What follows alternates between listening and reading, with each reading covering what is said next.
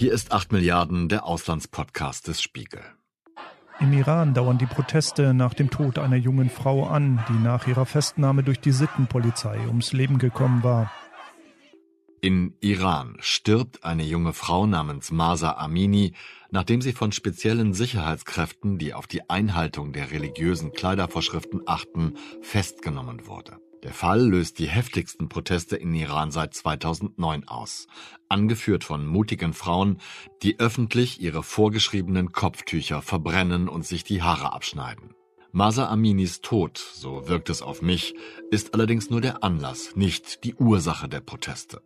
Es ist der viel zitierte Tropfen, der das mit Unmut randvolle Fass zum Überlaufen bringt. Es geht um die Rechtlosigkeit iranischer Frauen, um die fehlenden Möglichkeiten, etwas daran zu ändern und um die Willkür der Menschen, die für die Einhaltung der Bekleidungsvorschriften sorgen sollen. Diese Ordnungshüter werden je nach Bericht als Religionswächter oder Sittenpolizei bezeichnet.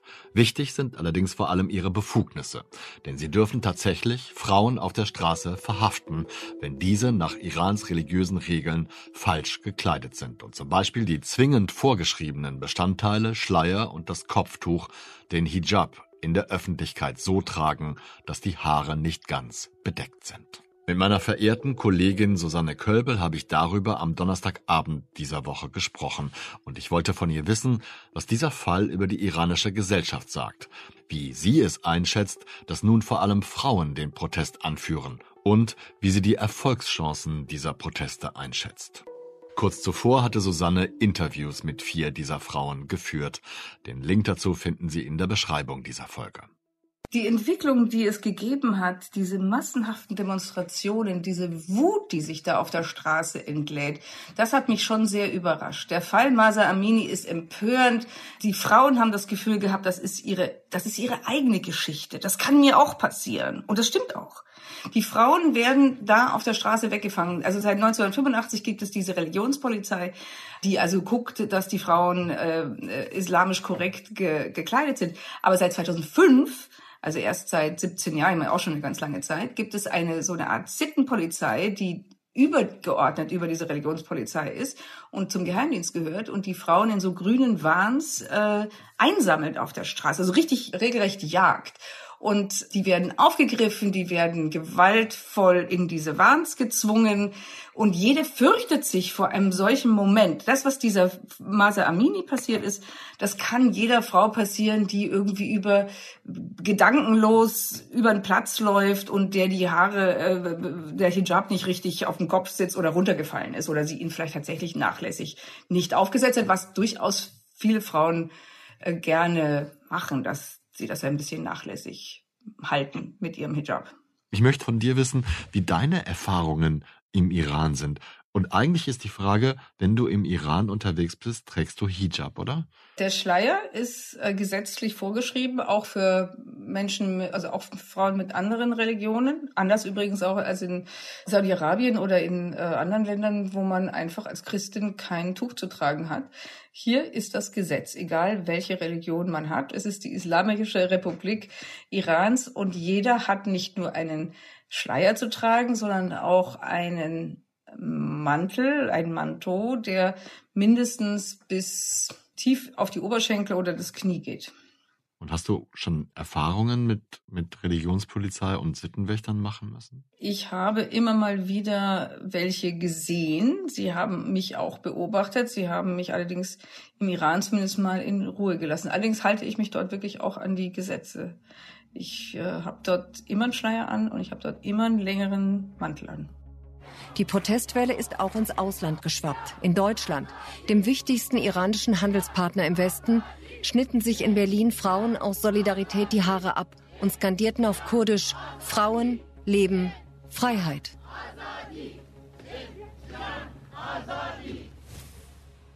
Wie bemerkenswert ist es denn für dich, dass, dass diese Proteste jetzt von Frauen angeführt werden? Ich habe heute mit vielen Kollegen darüber gesprochen und einige sagten, das ist gar nicht so ungewöhnlich, dass Frauen protestieren. Das nimmt man jetzt aber verstärkt wahr, weil es eben ein so spezieller Fall, wie du es gerade geschildert ist. Es kommen verschiedene Sachen zusammen. Es betrifft jetzt wirklich eine Frau und es betrifft ein Schicksal, das jede Frau für sich persönlich, also wo sie sich selbst identifizieren können damit. Bei den Menschenrechtsfallen, wie zum Beispiel den, den vor zwei Jahren sind zum Beispiel Boxer, äh, Sportler aufgehängt worden, die sich dieser äh, Oppositionsbewegung, also Sympathien für die Oppositionsbewegung gezeigt haben. Und äh, da waren es natürlich Männer und Frauen, die sich da aufgeregt haben und auch für sie auf die Straße gegangen sind. Hier ist es nun wirklich speziell das Thema der der, der Ungerechtigkeit gegen Frauen. Und in dieser Bekleidungsordnung, das ist ja nur ein Symbol, das äußerlich ist. Aber da stecken ja ganz viele andere Dinge dahinter. Also das ist ja eine durch die islamischen Rechte, wie sie in der Islamischen Republik Iran gelten, äh, festgelegter äh, Cordon an Gesetzen, die in jeden Lebensbereich hinein äh, hineingehen. Diese Frauen können nicht sich scheiden lassen, wenn der Mann nicht ein äh, nicht zustimmt. Diese Frauen können das Land nicht verlassen, wenn der Mann nicht zustimmt. Sie können eigentlich ihr ganzes Leben ist fremdbestimmt von von von Männern oder Institutionen. Und wenn diese Männer gegen sie sind, ob das jetzt in der Familie ist oder in ihrem Beruf oder in der Verwaltung oder eben in den religiösen Einrichtungen, die ja überall auch in allen Universitäten und Arbeitgebern, gibt es ja über diese Büros der Revolutionsgarden. Wenn, wenn es da Konflikte gibt, dann ziehen die Frauen immer den kürzeren. Also es hat mir auch eine der Frauen gesagt, mit denen ich jetzt gesprochen habe. Es ist die Summe dieser Erniedrigungen. Es ist der, die, die, die Summe dieser Ungerechtigkeiten, die jetzt sich auf der Straße entlädt. Muss man vielleicht etwas mehr wissen über diese Verflechtung? Also nachdem du das gerade gesagt hast, kann ich gar nicht mehr sagen, ob es jetzt um einen religiösen oder um einen politischen Faktor, einen Machtfaktor geht. Ich glaube, es ist beides. Religion wird einerseits als Schirm benutzt, um zu protestieren. So hat ja die Revolution auch angefangen. 1979, als die Revolution dann äh, sich ähm, tatsächlich Bahn gebrochen hat und der Schah Reza Pahlavi aus dem Land vertrieben wurde, da war es ja so, dass die eigentlich sehr aufgeklärten Studenten und die Religiösen ähm, sich verbunden haben. Am Ende haben die Religiösen dann völlig diese äh, Revolution übernommen und diese ganzen aufgeklärten und jüngeren Menschen fühlen sich heute um die eigentliche Revolution betrogen. Der 16. Januar 1979. Er markiert den Umbruch im Nahen Osten, das Ende einer 2500 Jahre alten Monarchie und den Beginn der Feindschaft zwischen dem Iran und den USA. An diesem Tag fliehen der vom Volk gehasste Schah Reza Pahlavi und seine Frau Kaiserin Farah aus dem Iran und gehen ins Exil. Keine drei Monate später ruft Ayatollah Khomeini die Islamische Republik aus. Millionen Menschen bereiten ihm einen euphorischen Empfang. Die Revolution hat gesiegt. Die Religion ist ja äh, quasi gleichbedeutend mit dem Gesetz und die, die Scharia und der Koran geben quasi die Gesetze für sind die Gesetzgebung für alles, für das Privatleben, für das Familienleben, für die Republik, ähm, für den Aufbau der Republik, für den Aufbau der Justiz. Und insofern äh, lässt sich das alles aus den, aus dem Koran ableiten. Nun muss man aber sagen, dass das natürlich alles interpretationsfähig ist. Und eigentlich, eigentlich ist Iran ja ein Land mit einer ganz großen religiösen Diskussionstradition. Ähm, und wenn man nach Gom geht, der heiligen Stadt, die, glaube ich, so 50, 60 Kilometer von äh, Teheran ist, dann trifft man dort durchaus auf gesprächsbereite Gelehrte, über die man über alles Mögliche reden kann. Und äh, ich kann mich erinnern an ein Gespräch, wo ich mal mit einem solchen sehr konservativen Imam gesessen habe und dann ich war fertig mit meinem mit meinen Fragen und dann sagte mein Fahrer, darf ich auch mal was fragen? Und dann sagte der Gelehrte selbstverständlich, sagte er, jetzt wo es Kühlschränke gibt, könnte man denn dann vielleicht Schweinefleisch wieder erlauben? Weil das war doch eigentlich äh, eine Bestimmung, die eingeführt wurde, weil durch das Nicht-Kühlen können von Schweinefleisch Krankheiten entstanden sind. Da runzelte der so die Stirn und sagte, ja, also wenn die Gründe für eine Fatwa entfallen, dann kann man darüber nachdenken. Also es war nicht so, dass der von vornherein radikal gesagt hat, das ist undenkbar. Da gibt es also durchaus freie Geister. Deswegen würde ich sagen, es handelt sich eigentlich mehr um den politisierten oder um den politischen Islam oder Islamismus. Ne? Also es geht dann durchaus, wenn es um diese Gewaltausübung geht, äh, das über diese Kontrolle, die dann eben mit Gewalt ausgeübt wird gegenüber Frauen, geht es um Gesellschaftskontrolle. Und es gibt dann immer wieder Leute, die haben irgendwelche Suren vorhalten, wo das angeblich drinsteht. Aber immer wieder kommen andere und sagen, es ist interpretationsfähig. Also es soll vielleicht das Haar bedeckt sein oder es soll vielleicht man soll nicht sich ausstellen oder so. Es sind so Vokabeln, worüber man sich streiten lässt, ne, was damit eigentlich gemeint sein könnte. Aber wenn ich das richtig erfasse, hängt die Auslegung dieser Vorschriften und damit auch die Anwendung dieser religiösen Macht auch davon ab, welcher Präsident das Land gerade regiert. Jetzt haben wir einen sehr, sehr konservativen Ibrahim äh, Raisi, der ist ein ehemaliger ganz äh, verrufener Richter, der eben viele Menschen zum Tode verurteilt hat. Und die Frauen haben mir auch berichtet, dass sie jetzt in dieser Zeit, seitdem er ähm, regiert, seit, seit einem guten Jahr, wieder viel strengere Gesetze herrschen und dass die Kontrolle auf der Straße und des öffentlichen Raums viel extremer ist, als es beispielsweise vor zwei Jahren gewesen ist. Vor zwei Jahren hat äh, Präsident Rouhani regiert. Das heißt jetzt nicht, dass das eine besonders schöne Zeit gewesen wäre, aber sie war ein bisschen offener. Ne? Das waren die sogenannten moderaten Revolutionäre, die vielleicht ein bisschen mehr Freiraum gelassen haben und die Strafen, diese, diese, diese, diese ständige Furcht vor Strafen nicht so, nicht so groß geworden ist. Und damals gab es ja auch keine solchen Demonstrationen. Ich würde sagen, es ist eine ganz klare Reaktion auf Unterdrückung und äh, staatliche Repression. Kann man ermessen, wie viele Menschen, vielleicht auch wie viele Frauen im Iran, in Iran sagt man, glaube ich, ne, wie viele Frauen in Iran tatsächlich solche Vorschriften ablehnen und auch solche Vorschriften gutheißen. Denn ich denke mal, die, die Mächtigen beziehen sich ja auch darauf, dass das im Grunde Konsens in der Gesellschaft ist. Ich glaube, es ist eine sehr gute Frage zu fragen, wie sind da eigentlich die Mengenverhältnisse? Mengenverhältnisse, ich kann das schwer sagen. Ich kann nur sagen, dass innerhalb der großen Städte, also sagen wir jetzt mal in Teheran oder Mashhad oder Shiraz, Isfahan, das sind traditionelle Städte, aber sie sind jetzt nicht wahnsinnig konservativ. Auf dem Land ist das sicherlich anders. Das ist wie bei uns auch, dass die ländliche Bevölkerung einfach eher traditionsgebunden ist. Aber in so Millionenstädten wie Teheran, das ist ja ein riesiger Moloch, ich glaube mit acht Millionen oder so, da, da finden sich, das ist ein buntes Leben und natürlich sind die Menschen dort, wenn sie es denn früher finanziell vermochten, jetzt ist die Wirtschaft zu schwierig, die sind welterfahren, die und die sehen fern und die wissen alles ganz genau, wie wir es auch wissen und eigentlich sehen sie das schon lange nicht mehr ein, vor allem die jungen Frauen sehen es überhaupt nicht ein. Aber ich glaube, es, gehört, es ist mehr eine Frage, zu welchem Lager man gehört. Gehört man zu einem Lager, das mehr westlich orientiert ist, also was den Lebensstil angeht?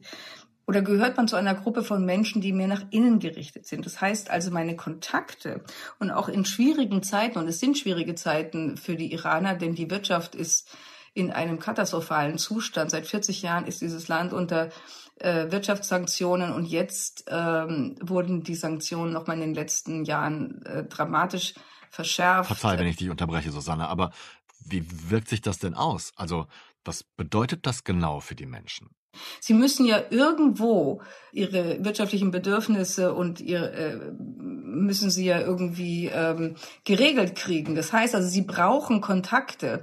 Diese Kontakte gehen dann in eine Gesellschaft hinein, die eben sehr nah an den Revolutionsgarten äh, ist. Die Revolutionsgarten sind nicht nur das militärische Rückgrat dieses Landes oder dieser Islamischen Republik, sondern sie sind inzwischen auch der größte Wirtschaftsfaktor, die sich eingerichtet haben in dieser Welt, in dieser Welt der Sanktionen, der Isolation und äh, als Paria-Staat, die halt mit anderen Paria-Staaten oder internationalen äh, Gesetzesbrechern kooperieren. Also da gibt es Schwarzverkäufe von Öl, da gibt es Industrien, die unter sich die Geschäfte ausmachen. Da kann man nur reinkommen in diesen Club, wenn man irgendwie dazugehört. Das heißt also, ich wende mich an diese Gruppe.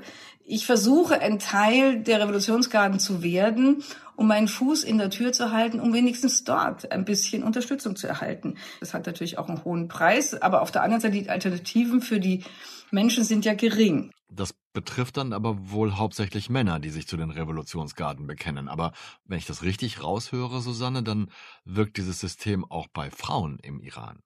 Auch die Frauen, die wiederum zu diesen Männern gehören, die sich den Revolutionsgarden anschließen, in dieser gedanklichen Blase verhaftet sind. Also es gibt solche Erlebnisse jetzt zum Beispiel, dass Frauen in einem Bus sitzen und eine hat einen Schleier auf und die andere hat keinen Schleier auf. Dann sagt die eine zu der anderen, die Verschleierte, zieh deinen Schleier auf.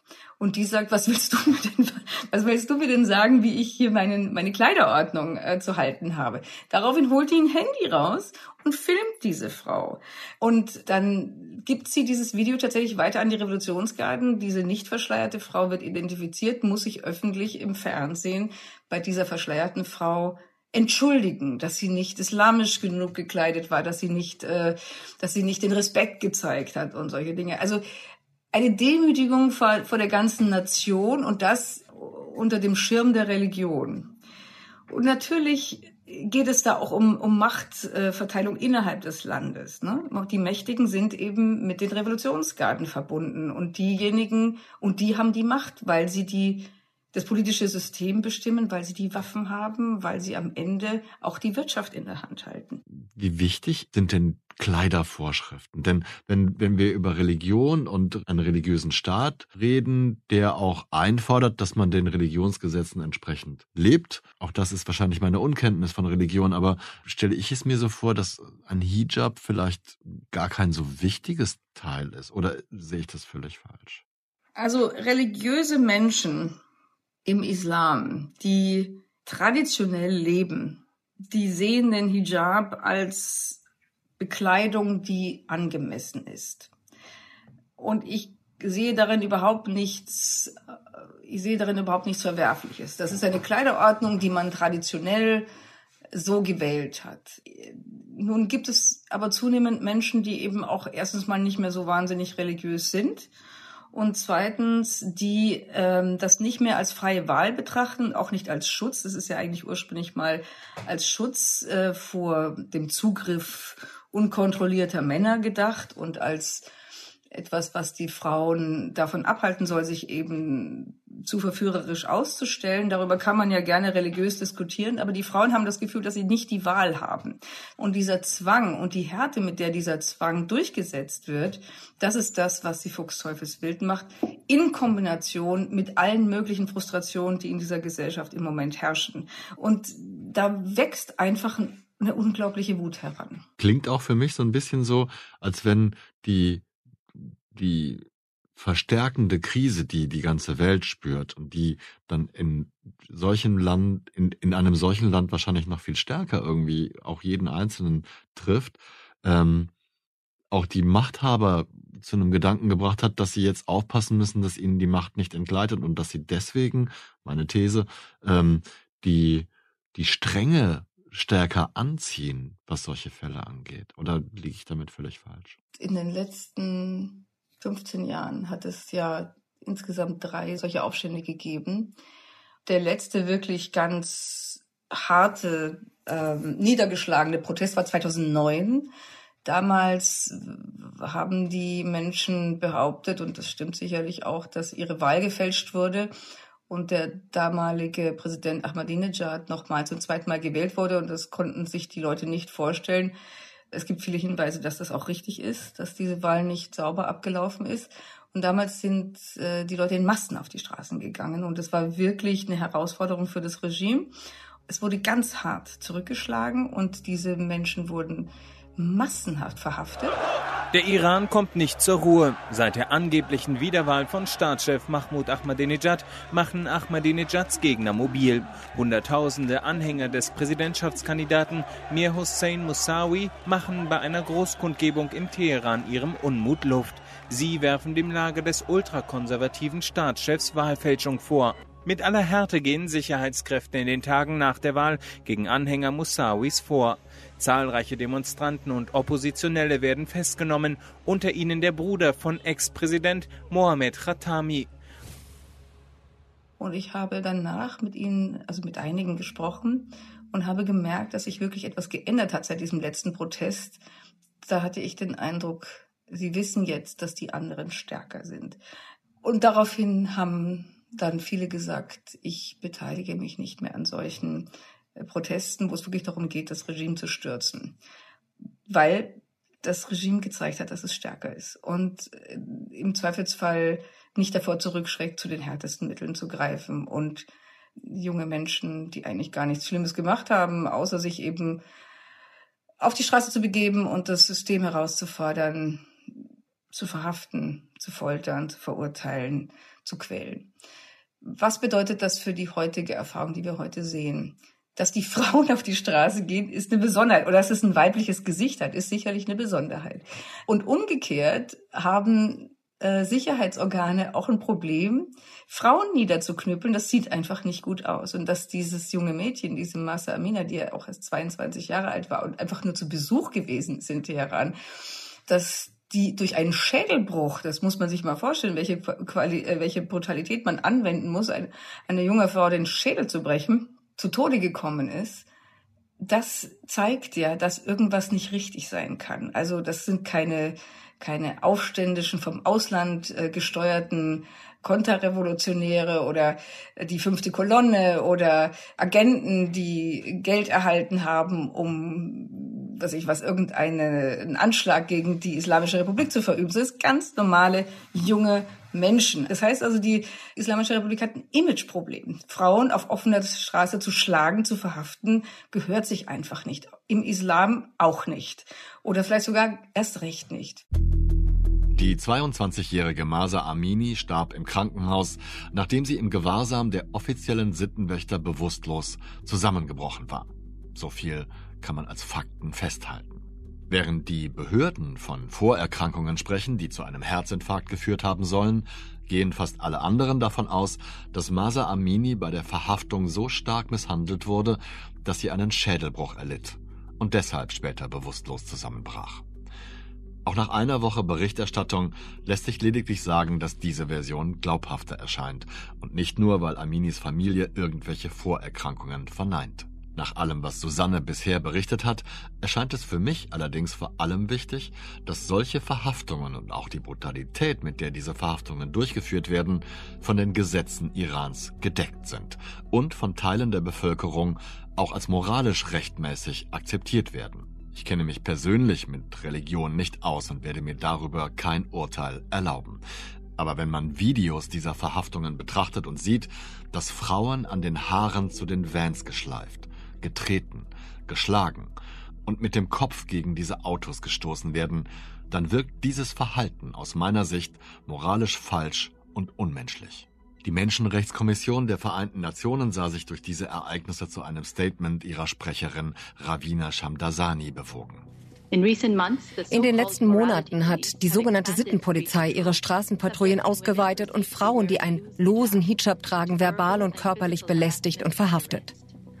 Unserem Büro liegen zahlreiche verifizierte Videos vor, auf denen Frauen Gewalt angetan wird, wie sie mit Ohrfeigen und Schlagstöcken traktiert und in Polizeiwagen geworfen werden. Die Menschen wünschen sich alle weniger Repressalien. Sie wünschen sich alle ein offeneres Miteinander und weniger Druck und Härte, die das, die der Staat gegen seine Bürger ausübt, vor allem ein Ende dieser Willkür und ein Ende dieser äh, ähm, dieser Rechtlosigkeit, die empfunden wird. Also das ist auch etwas, was eine der Frauen gesagt hat. Sie wurde auch schon mal verhaftet und wer in diese Zentren der Religionspolizei oder Sittenpolizei kommt, der ist rechtlos. Man ist in den Fängen von Sicherheitskräften die ähm, Gewalt anwenden, und zwar körperlich wie verbal, und man hat keinerlei Schutz mehr. Und dieses Gefühl, das trennt wirklich die Frauen von einem Staat, von dem sie grundsätzlich vielleicht mal vor ein paar Jahrzehnten, weil die Älteren sagen das zum Beispiel, durchaus mal äh, Hoffnung darin gehabt haben, dass das der bessere Staat ist als der Staat von äh, Shah Reza Pahlavi. Ich glaube, es gibt nicht so viele, die wirklich sagen würden, wir wollen ein demokratisches System haben, wir wollen eigentlich mit der Religion nichts mehr zu tun haben, wir wollen uns distanzieren. Ähm, das da glaube ich fast, äh, dass es doch eine enge Verbindung gibt mit dieser Republik. Wenn wir es jetzt den Spieß jetzt umdrehen, dann könnte man, ich denke ja gerne überpositiv, dann könnte man auch denken, okay, das, das müsste doch auch den Mächtigen, den Machtzirkeln inzwischen klar sein, dass man ein bisschen oder sogar sehr den Kontakt zu diesen Menschen, die sich jetzt dagegen auflehnen, verloren hat. Gäbe es dann nicht eine Möglichkeit, aufeinander zuzugehen und diese Menschen wieder für sich zu gewinnen, wenn sie doch an dem Staat hängen oder vielleicht sogar an, am islamischen Staat hängen? Also ich glaube, dazu ist zu viel kaputt gegangen in diesen letzten Jahren. Äh, man traut sich gegenseitig nicht. Äh, die, der Staat glaubt, dass diese Aufständischen oder Protestler eigentlich U-Boote des Westens sind. Und umgekehrt glauben diese jungen Menschen oder diese äh, Demonstranten, dass es sich um eine Mafia handelt, die vorgibt, aus religiösen Motiven zu handeln und in Wahrheit nur machtgierig und repressiv ist. Da ist wenig Verbindung und, die, und da gibt es auch wenig Kontakt.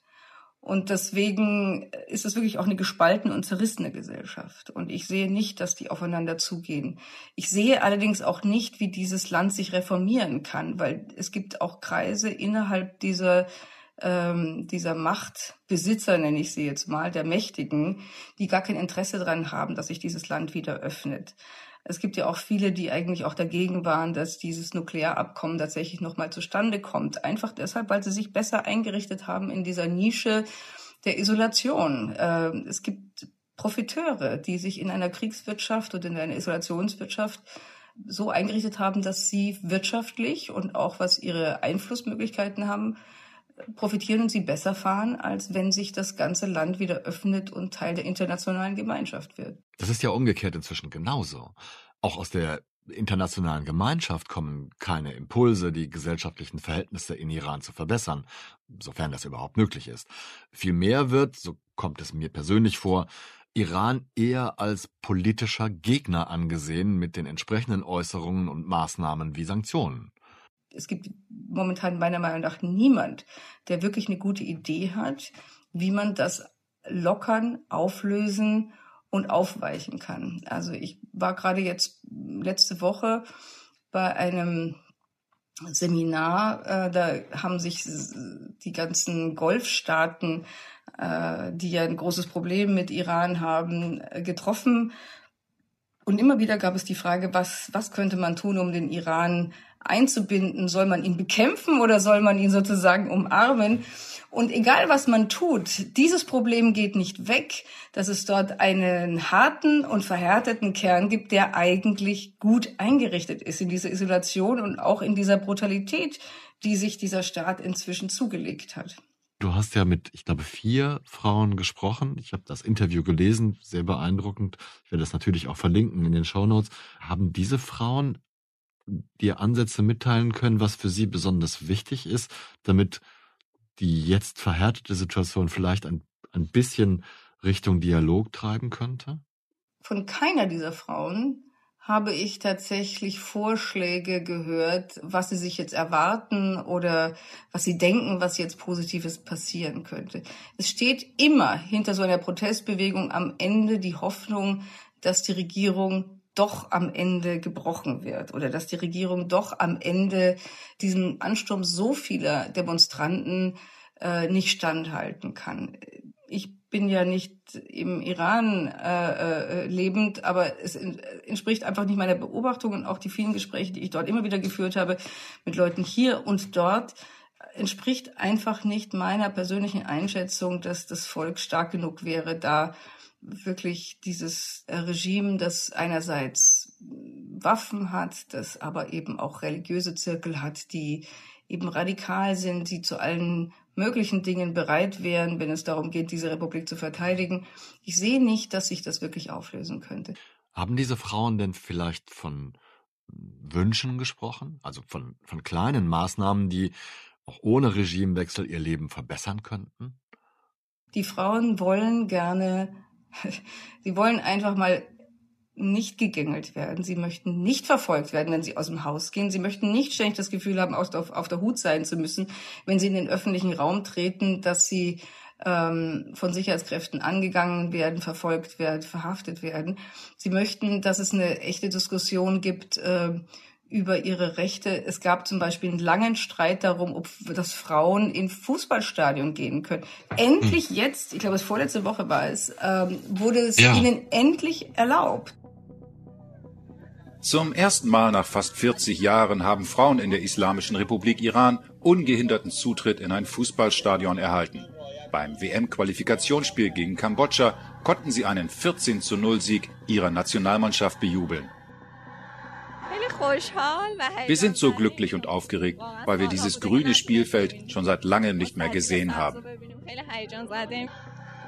Der iranische Fußballverband hat Frauen nur 3600 von 74.000 Sitzen angeboten und alle Tickets waren in nur wenigen Stunden ausverkauft.